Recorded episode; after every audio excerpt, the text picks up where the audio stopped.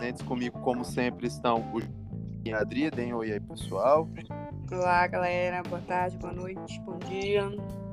Fala, galera. Bom dia, boa Certo? Show de bola, galera. A gente vai começar hoje o nosso bate-papo bem, bem, bem interativo, bem legal. É... A gente vai falar um pouco sobre a formação do treinador brasileiro aqui. Temos, muito, temos muitas informações, muita, muita coisa legal para poder passar, é, de curiosidades, enfim. É, de antemão, fazer aqueles pormenores, né? Para quem não nos conhece, é, nós somos acadêmicos do curso de Educação Física da Universidade Vila Velha, aqui do Espírito Santo.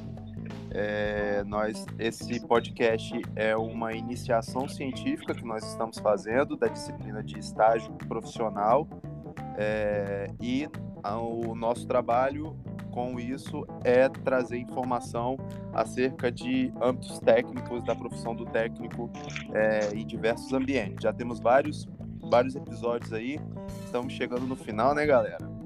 Isso, se Deus quiser. Faltam, faltam mais dois, esse mais um. E esse, é, o de hoje é bem interessante. Vamos falar um pouquinho sobre a formação do, do treinador brasileiro. Antes é, da gente fala, da gente começar essa informação, foi veio até a calhar esse treino, esse, esse, esse tema, né, Giovanni? Da, de, a gente teve uma palestra ontem sensacional no período da Sim. manhã, né? com o professor Procópio. É, que agregou bastante. O, ele é. Qual é a função dele no Cruzeiro lá? Que eu esqueci. Ele é coordenador metodológico. Ele tem um currículo extenso, já trabalhou no Vasco da Gama, enfim, tem. Trouxe muita, muita, muita informação pra gente. Principalmente legal dessa área de formação do técnico, do treinador, trouxe algumas informações da base. Foi legal que ele comentou um pouco do futebol capixaba, né? No finalzinho lá, com a pergunta. Falou bastante de formação de atleta. É, falou sobre formação de atleta, que é uma coisa que a gente já tocou aqui nesse, no, no, no, em algum episódio. Mas, em específico, a gente, a, gente vai, a gente vai começar falando hoje sobre essa questão de, de formação do treinador brasileiro, né? Porque a gente identifica que até hoje existe, até hoje não, né? Que existe uma defasagem histórica na formação dos técnicos aqui no futebol do Brasil. Foram muitos anos entendendo é, não se fazer necessário estudar o futebol.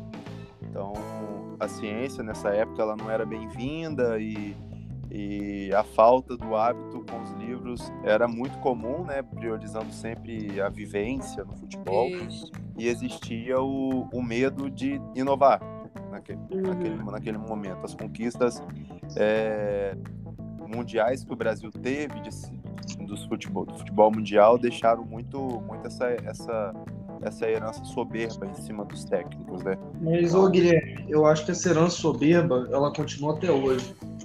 Em muitos dos nossos técnicos mais conhecidos, porque é você, é por exemplo, o Dunga, que foi técnico da seleção Copa do Mundo, não sei, não sei o quê, falando sobre o Angel Ramírez, né, que saiu recentemente. Eu vi. O Internacional, e ele falando que tem que respeitar porque nós somos pentacampeões mundiais, mas assim, nós fomos pentacampeões mundiais e a gente não ganha uma Copa do Mundo há vão fazer 22 anos na próxima Copa. Na próxima uhum. Copa, vão fazer 20 anos, perdão. Na próxima Copa a gente entra na Copa 20 anos sem ganhar uma Copa do Mundo. Então, Nesses 20 anos aí, não foi por falta de atleta. Se a gente olhar, os grandes clubes do mundo sempre tem um atleta, sempre tem atletas brasileiros.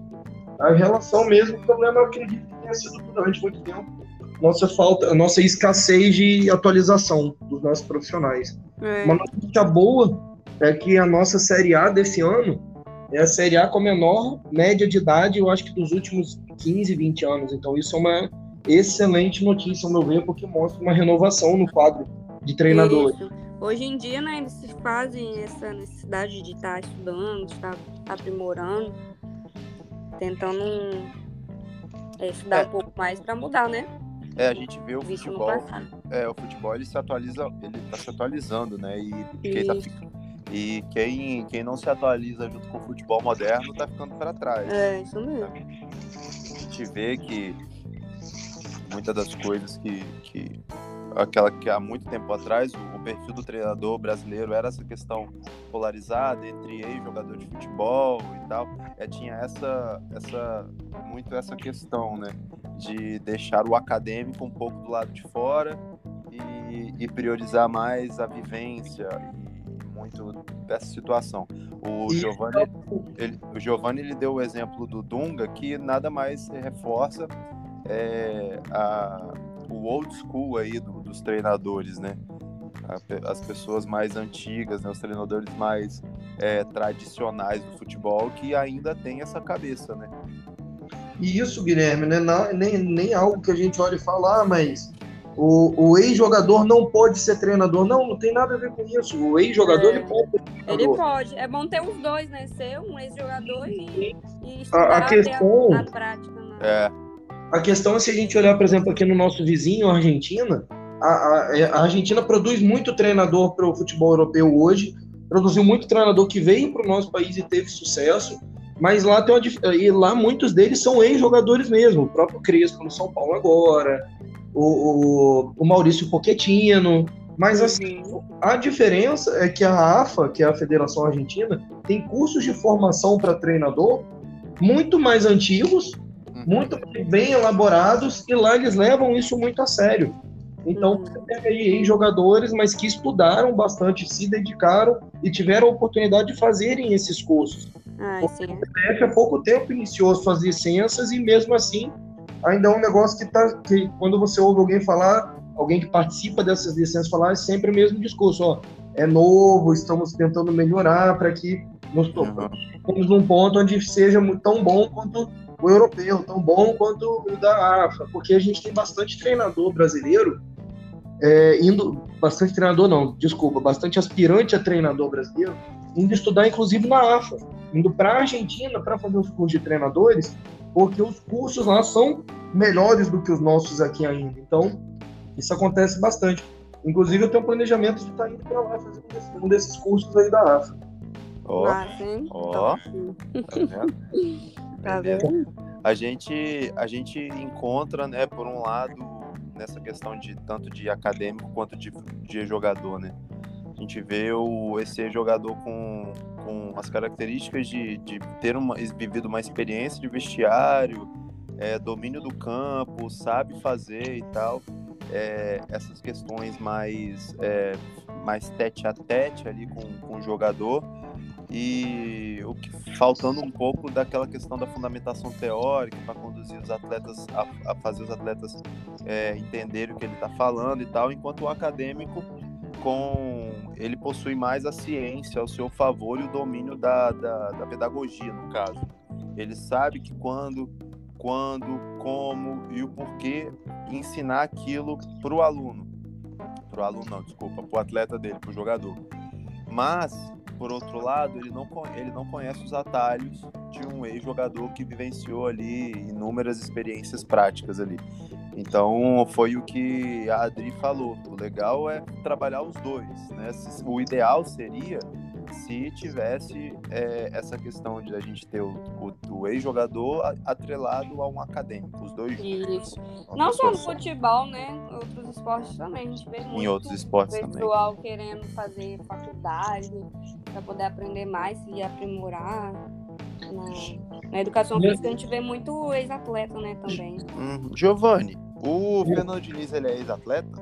Fernando Diniz, é, o Fernando Diniz jogou no Fluminense, inclusive. Eu não lembro, não. Não é da minha Fernando época, não. Deve ser da Ele sua. parou em 2005, eu acho. Acho que a carreira dele parou em 2005, se não me falha a memória. Mas se a gente buscar, a gente tem um longo histórico de treinadores, inclusive de sucesso no futebol brasileiro, que não foram atletas. A gente tem um campeão mundial, o Carlos Alberto Barreira, o Oswaldo de Oliveira, o Maurício Barbieri, que está fazendo um trabalho excepcional no Bragantino, um belíssimo trabalho, ele que foi auxiliar no Flamengo, subiu o Flamengo, o primeiro time que ele treinou profissionalmente foi o Flamengo, está fazendo um ótimo trabalho no Bragantino, nunca foi atleta. O. José Mourinho, que é um dos maiores treinadores da história, né? Ele até foi atleta, mas parou cedo porque viu que aquilo não era para ele. Então, assim, é, a gente tem histórico de, de, bons, de bons treinadores que não foram atletas e basta a gente é, é, olhar assim e falar, cara, para que esse preconceito? Por que, que tem essa necessidade? É óbvio, a vivência de campo é insubstituível, a vivência de vestiário é insubstituível. Mas do mesmo jeito que o cara é atleta por 5, 10, 15, 20 anos, se você chega e for trabalhando na base, se você, você que não foi atleta, chega e vai trabalhando como auxiliar e vai entrando aos poucos no meio, você começa a ter essa vivência também de vestiário, você começa a entender o linguajar do vestiário, que é completamente diferente. Então não, não há necessidade para o indivíduo não estudar. Então, isso daí é uma das coisas que a gente tem que sempre prestar atenção, que existem sim casos de pessoas que não foram atletas que tiveram muito sucesso. Top. É, é, assim, sai voltando, sai na frente o treinador que tem a experiência prática, né, como atleta de futebol. O Giovanni já deu esse exemplo aí e tal, de, de, de vários, é mais em sua, vamos dizer assim, não, não não sua exceção, né? Na sua grande maioria, o que a gente tem, o que a gente vê é exatamente o oposto. O Giovanni ele mostrou que existem casos, né, de muito sucesso de pessoas muito competentes, é, mas não é o normal. Eu posso dizer isso, Giovanni? Não é não, não é o normal? Pode, pode dizer sim. É. Mas isso daí é facilmente explicável, né? Porque o futebol é uma área, é uma indústria. Por mais que aqui no Brasil a gente não veja, né, o futebol como uma indústria, por incrível que pareça, Uhum. É uma indústria que você muitas vezes você só entra nela quando você tem um QI, quando você tem um quem te indica. Uhum. Se você não tem quem te indica, é muito complicado de você realmente chegar num, num, num nível alto de desempenho como treinador no futebol brasileiro, né? Então, uhum. por isso que muitas vezes os, os nossos treinadores tanto na primeira quanto na segunda divisão, por isso que normalmente eles são ex-atletas, porque eles possuem esse caminho facilitado. Eles conhecem os, os, dirigentes dos clubes, eles conhecem os empresários, eles conhecem quem realmente decide essas coisas. Então, eles têm um caminho mais facilitado por conta disso. Não que eles não sejam competentes, não é isso. Eles possuem competência, mas nesse ponto eles têm um caminho mais facilitado do que quem nunca foi atleta mesmo. Entendi. E aí, com isso, né, a gente consegue encontrar, igual o Giovanni falou, né, os cursos que várias confederações disponibilizam. Aqui na América do Sul já, é, já era pela AFA, Associa, é a Associação de Futebol Argentino. Tá vendo? Esse cara, esse cara fala até espanhol, olha isso. Eu hablo muito bem. Rapaz, hablo um pouquinho. Aí Assisti muito La Casa de Papel. Mas enfim, a gente tem antes disso na UEFA, né, que é, o curso lá já era, esses cursos de treinadores já era, já é bem solidificado, né?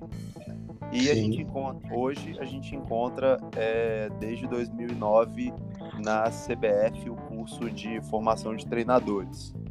Então a gente tá, eu tô com o site da CBF Academy aqui aberto e eles falam, né, que nomes como Hélio dos Anjos, René Simões, campeões mundiais Rock Júnior, Tafarel, Eduardo Batista, Doriva, Dunga, todos esses fizeram esse. Ainda tem mais aqui, falando um monte, né? mas já mostra que é, pelo menos alguma coisa está sendo feita a, a respeito, né? E... Sim, inclusive tem algo muito curioso acontecendo no, no futebol brasileiro, nos jogos da Série A, que é em relação ao treinador do Atlético Paranaense, o português, o Antônio Oliveira. Uhum. Ele não pode assinar a súmula como treinador nos jogos do Atlético no Campeonato Brasileiro, porque a CBF não reconhece as licenças. Olha então, só quem assina como treinador no jogo do Atlético é o Paulo Autuori, que hoje é diretor do Atlético. Aí, aí fica aquela questão, né? tá, mas o treinador é o Antônio Oliveira, não é o Autuori. Aí ele não assina um papel que teoricamente serve para regulamentar a presença dele ali na função do treinador, e ele simplesmente continua sendo treinador e nada acontece. No se, jogo CBF, da... se, a CBF, se a CBF seguisse realmente essa ideia aí, ele não podia nem estar na beira do campo, né? Não deveria estar. Isso daí deveria até, poderia até, no caso, ser multado, né? Porque ele estaria, de uma certa forma, exercendo uma profissão sem habilitação. Porque você você, você, por exemplo, você é advogado no Brasil. Não quer dizer que você é advogado aqui no Brasil que você vai chegar na Itália, na Espanha, nos Estados Unidos e vai poder advogar. Nada garante, você não tem esse, esse, esse direito. Você precisa fazer uma prova, você precisa estar apto a isso. O Antônio Oliveira, na teoria, não está apto a ser treinador no Brasil e mesmo assim ele aí nada acontece. Isso daí só mostra o, como é frágil essa relação do, da, da certificação do treinador, do fato de ele estar apto ou não de estar lá, porque ele não possuía licença. Isso de, também deprecia, ao meu ver, o, o, produto, né?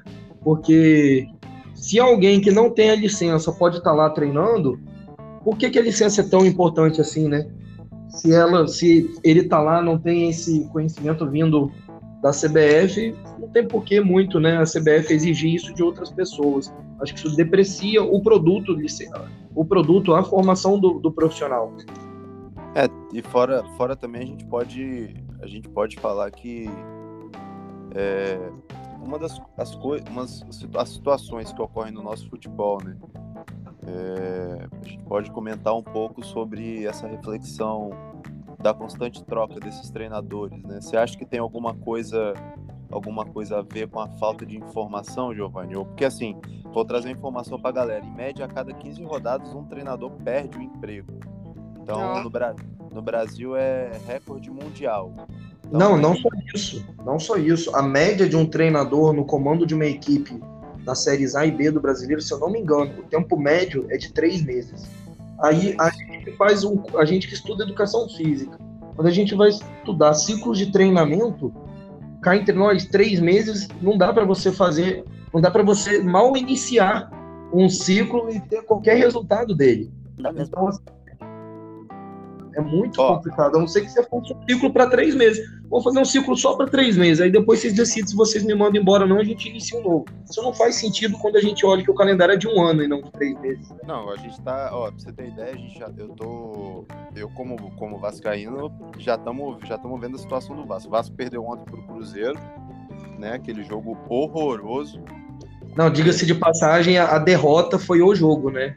A, a derrota, derrota foi para quem assistiu o jogo. Nossa, que jogo horroroso, tá? É porque... triste ver o Cruzeiro assim. Não, porque o time do Cruzeiro era. É, é... Todo mundo tava passando por cima, que é o que a gente tava vendo. Era nítido. O Cruzeiro não estava ganhando de ninguém. Porque. Não, e não é porque ele, sei lá, é porque o time é ruim, muito ruim. O time do Cruzeiro é muito ruim. E o Vasco conseguiu perder para um time muito ruim, tendo um time melhor ainda é ruim, mas perdeu. É. Então, assim, a ideia do. do os torcedores já estão querendo a cabeça do treinador. É, já bota a culpa toda no treinador. É, mas aí eu, é, a gente já entra numa questão que, assim, não foi problema da gestão na contratação de um treinador desse, desse, desse estilo.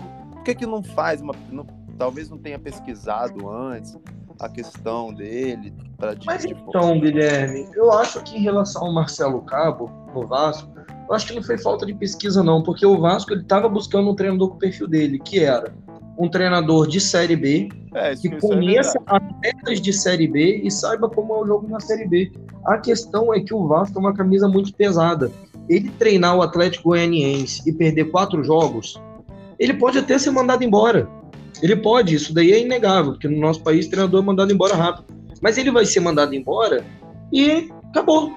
Ele vai tá no mercado. Quando ele é mandado embora, quando ele tá dentro do Vasco e perde dois jogos, três jogos, a pressão em cima dele é outra. O Vasco é a quinta maior torcida do país e não é só uma torcida volumosa. A torcida do Vasco é uma torcida parci... parci... Ih, embolou a palavra. Parci participativo.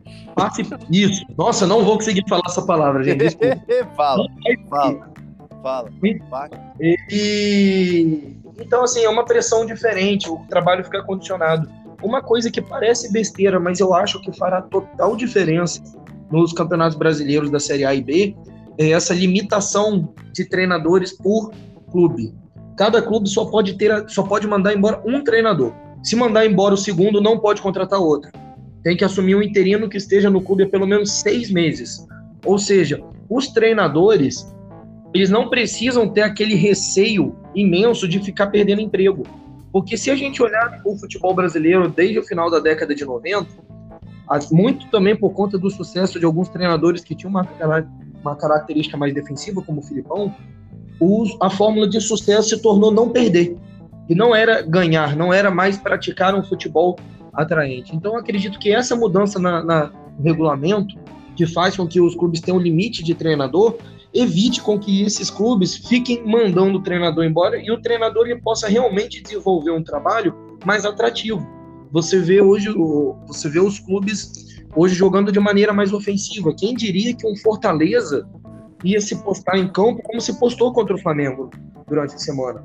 O Fortaleza ele perdeu para o Flamengo. O Flamengo é o melhor elenco do país. Mas o Fortaleza, em momento nenhum, virou para o Flamengo e falou: toma a bola e a gente vai se fechar aqui, não.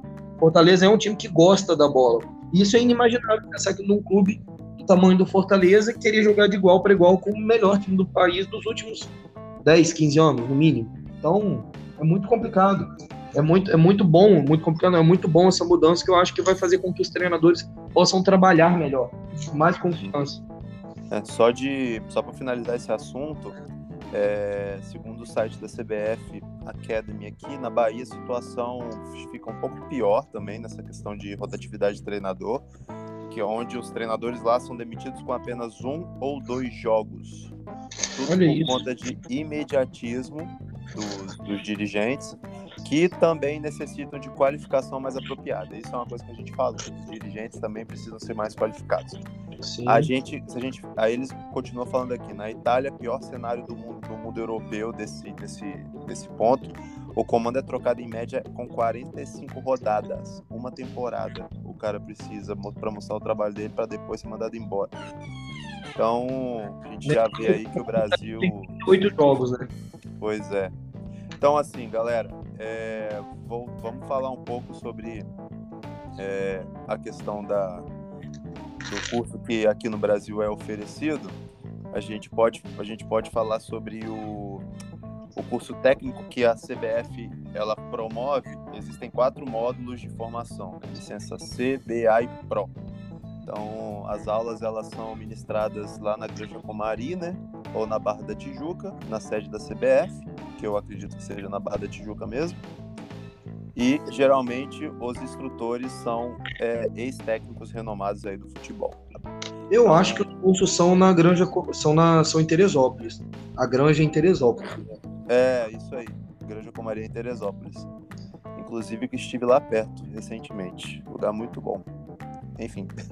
É maravilhosa. É. Região maravilhosa, Teresópolis, é, é, Petrópolis, Friburgo, região oceano muito boa, muito. Petrópolis é, é sensacional, principalmente. E a... tá viajando aqui. Quem eu deve vou... da vida sua aí? Nossa, não, eu vou viajar semana que vem, vou pra BH. Ui, nossa, gente. Tá é... ah, tem que sair um pouco, deu, me livre. Olha só, é... falando sobre as etapas da CBF, a primeira etapa, né, que é a licença, a licença C, exige que os técnicos já estejam inseridos em escolas de futebol. Então você tem que estar de alguma forma linkado ali. Já na segunda, é preciso que o profissional tenha experiência em categorias de base. Então, e a, enquanto a A, no caso, né, é destinada para quem está em estágios mais avançados no exercício da atividade, com no mínimo mil horas de atuação comprovada. Então, na verdade, na verdade, você só pode. Coisa, ah. É, a, a, licença C ela é aberta para qualquer, qualquer profissional de educação física ou estudante, se não me engano, até o sétimo período você consegue se inscrever e fazer uhum. a licença C. É, só que elas, entre aspas, só te deixa apto a trabalhar com crianças de até 12 anos. Só Isso. que, uhum. entre nós, você conhece alguém que trabalha em escolinha em qualquer lugar tenha essa licença? É, eu acho que a pessoa que faz a licença C é para pegar a B, no caso. Ou é, é, é a CBF faz isso para te dar uma obrigatoriedade de, na, ao meu ver, tá, gente? Não, não, não é algo da CBF, mas é para te dar a obrigatoriedade de você ir fazendo as outras licenças. Se você olhar o valor, para você ter todas as licenças, é basicamente o preço de uma nova faculdade. Uhum. É basicamente o preço. Aqui. Então, assim, nada mais é do que você faz a C para fazer a B, para fazer a A, para depois você fazer a prova. Não tem muito não tem muito muito que fazer. Ah, é um curso que não serve para nada? Não, longe de mim falar isso, é óbvio. Todo conhecimento é importante. Mas não é algo que no dia a dia, no, no meio profissional, você ter licença C ou não, não vai te fazer diferença na hora de ser contratado ou não para dar aula para crianças de até 12 anos em escolinhas, como diz aí a, a recomendação do. A, a, recomendação, a habilitação da licença C. Eu e a Adri, a gente pode, como a gente tem, a gente viveu lá no, tem uma vivência maior no CrossFit, a gente tem muito isso da questão do level 1 lá, né, Adri? É. é a gente, o curso, é, eu fiz esse curso, né? E eu vejo muita ligação nesse ponto, somente do, do, do C, né? Como um título. A, o curso se torna nada mais, nada menos do que um título para você. Para a pessoa chegar, é, é porque é, dá muito mais credibilidade para uma Sim. pessoa que não conhece nada da vida, chegar para um cara, ou a pessoa até que conhece, enfim, ele chegar e falar assim: não, eu tenho licença da CBF. Ou, sei lá, não, eu, tenho, eu sou coach level 1 da CrossFit. Então, assim, é, sendo que isso não significa nada. É. Assim, é óbvio que a gente não pode tirar a importância disso. Eu, eu, eu, penso assim, é importante que tenham, que existam essas licenças, é importante que se tenha formação para habilitação Sim. do profissional no mercado de trabalho. Isso mas é isso essencial. Não isso não te define, é essa questão, mas eu penso assim, se nós vivêssemos numa, numa estrutura organizada, organizada, ah, só pode trabalhar se tiver a licença, só pode fazer se tiver a licença, o discurso era outro. Uhum. O discurso era completamente diferente. Aí. Mas você, a CBF traz uma falsa obrigatoriedade dessa licença, a licença C, no caso, né? Tirando o fato de você poder fazer a B. Isso, essa obrigatoriedade ela é real, né? Mas para você atuar no dia a dia, isso, essa licença ou não, não vai fazer diferença. Ainda, te, ainda tem um outro porém. É, isso foi até algo que a gente viu na palestra ontem. O Procópio, ele fala que quando perguntam para ele o que, que o, a pessoa que quer trabalhar com futebol, o que, que ela tem que estudar, independente da área, é, cara, foca em tudo. é mesmo. Pedagogia, você vai estudar fisiologia, não importa se você quer dar aula na escola ou não, se você quer dar aula em clube ou não, todos esses saberes, eles vão ser importantes de uma determinada forma. Isso daí até me pegou muito de, de isso aí até me fez refletir muito, porque eu antes, eu tinha um pensamento diferente. Eu venho mudando isso em mim há pouco tempo, e ele falar só reforçou isso, porque realmente é, para você ministrar um grupo ao qual você tem que ensinar algo, ou treinar algo, você precisa de conhecimentos pedagógicos e, e, isso é inegável. Ah, você pode ter uma naturalidade de ensino sensacional, pode, mas se você estudar, você aprimora isso. Então, assim, estudar é sempre importante. É sempre importante. Então, olha só, é, os pré-requisitos, eu estou olhando aqui, o, deixa eu ver se no C tem. Ó, para você fazer o, a licença C, você precisa, você tem os pré-requisitos aqui, ó, profissionais de educação física ou esporte, né, licenciatura ou bacharelado, ou ciência do esporte. É, acadêmicos de educação física ou e ou esporte que estejam cursando o último ano, tanto licenciatura ou bacharelado, ou ex-atletas de futebol profissional com ensino médio completo, com pelo menos sete anos de carreira comprovada, ou treinadores e professores de escola de futebol com ensino médio completo e com menos de cinco anos de experiência com pelo menos cinco anos de experiência comprovada.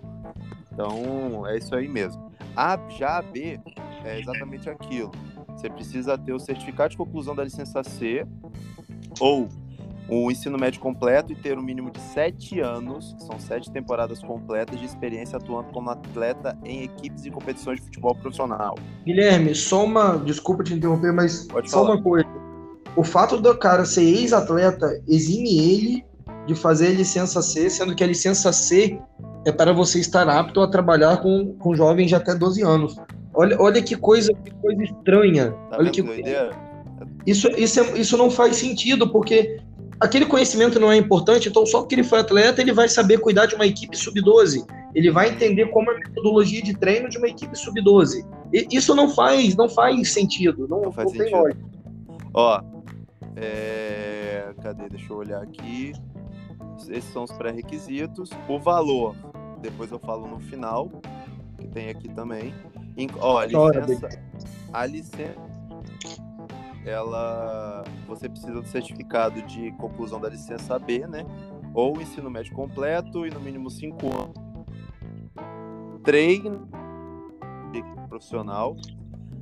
Aí essa é um pré-requisito se você não tiver feito, ah, eu não fiz a licença, não fiz a licença Desculpa, galera, você ficar licença A, desculpa. Você fazer a licença A, você precisa ou da licença B, no caso, né? Ou, ah, não tenho a licença B. Você precisa ter, no, pelo menos, cinco anos de experiência como treinador principal. Então... Outra coisa que não faz sentido, né? Porque se a CBF tem, tem essas licenças desde 2009, deveria ser proibido ter treinadores profissionais há cinco anos sem que tivessem a licença. Então é, é mais uma é mais uma falta de, de sentido nessa questão da organização das licenças e da permissão para da habilitação para atuar como treinador no futebol brasileiro. Sim. Pera. Aí, ó, se a gente olhar, deixa eu dar uma olhada aqui agora na Pro. A Pro, galera, é, tem o objetivo de qualificar o profissional que atua ou deseja atuar na área de futebol, paraná, parará. É mais ou menos isso. Os pré-requisitos possuir a licença A e tem a questão de, das turmas serem montadas por processo de seleção qualitativa, ou seja, por convite. O aluno pode, pode ter. Pode, podem selecionar pessoas aí com, com currículo ou alguém que a CBF queira contratar, queira chamar para fazer o curso. Ah, também tem o, a questão de quem vai fazer trabalhos internacionais, realizar trabalhos internacionais, a CBF às vezes convida. Galera, agora falando com relação aos custos, para você fazer a licença C da CBF, você vai pagar R$ 4.675. Para você fazer a licença B, que é logo a próxima, é R$ 6.420. Para você fazer a licença A, R$ 9.200. E para você fazer a licença Pro, R$ 17.800. Ou seja, 4 mil mais 6 mil mais 9 mil, só aí já dá 19 mil. E a outra 17, 36 mil. É quase o um curso universitário. Pois é. Se a gente e às vezes, aqui, ó... ser ex-atleta, ele poupa aí disso daí uns 7, 8 mil, né? tem uma questão aqui, ó. Ah, eu não. E caso você não queira fazer. Não... Eu sou, por exemplo, eu quero fazer a licença B sem fazer a sem ter a C, quero fazer a B direto, você paga mais 895 reais só para só fazer o nivelamento.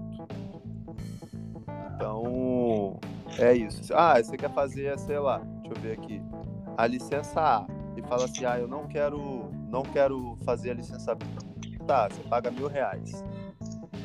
Então, tem isso também, o nivelamento. Então, galera, é, é importante, é o que a gente fala. Tem muita coisa legal aqui sobre psicologia, é, medicina esportiva aplicada ao futebol profissional. A grade é muito bacana. A grade, é. você olha, olha, realmente. Ó, bio, biomecânica aplicada ao futebol. Então, assim, a grade é, é, é boa, tem conteúdos é, relevantes, é, são coisas que a Pro nem fala o que tem aqui, mas são, são conteúdos interessantes que valem muito a pena. Se você tem, é, aqui, se você tem um, um, um uma grana para poder investir, para poder trabalhar com isso, e é o seu sonho, é o seu objetivo de vida, mete a cara, porque não tem para onde correr, né, Giovanni? É, não, ou se você é que nem eu, que não tem a grana, mas quer fazer isso, junta.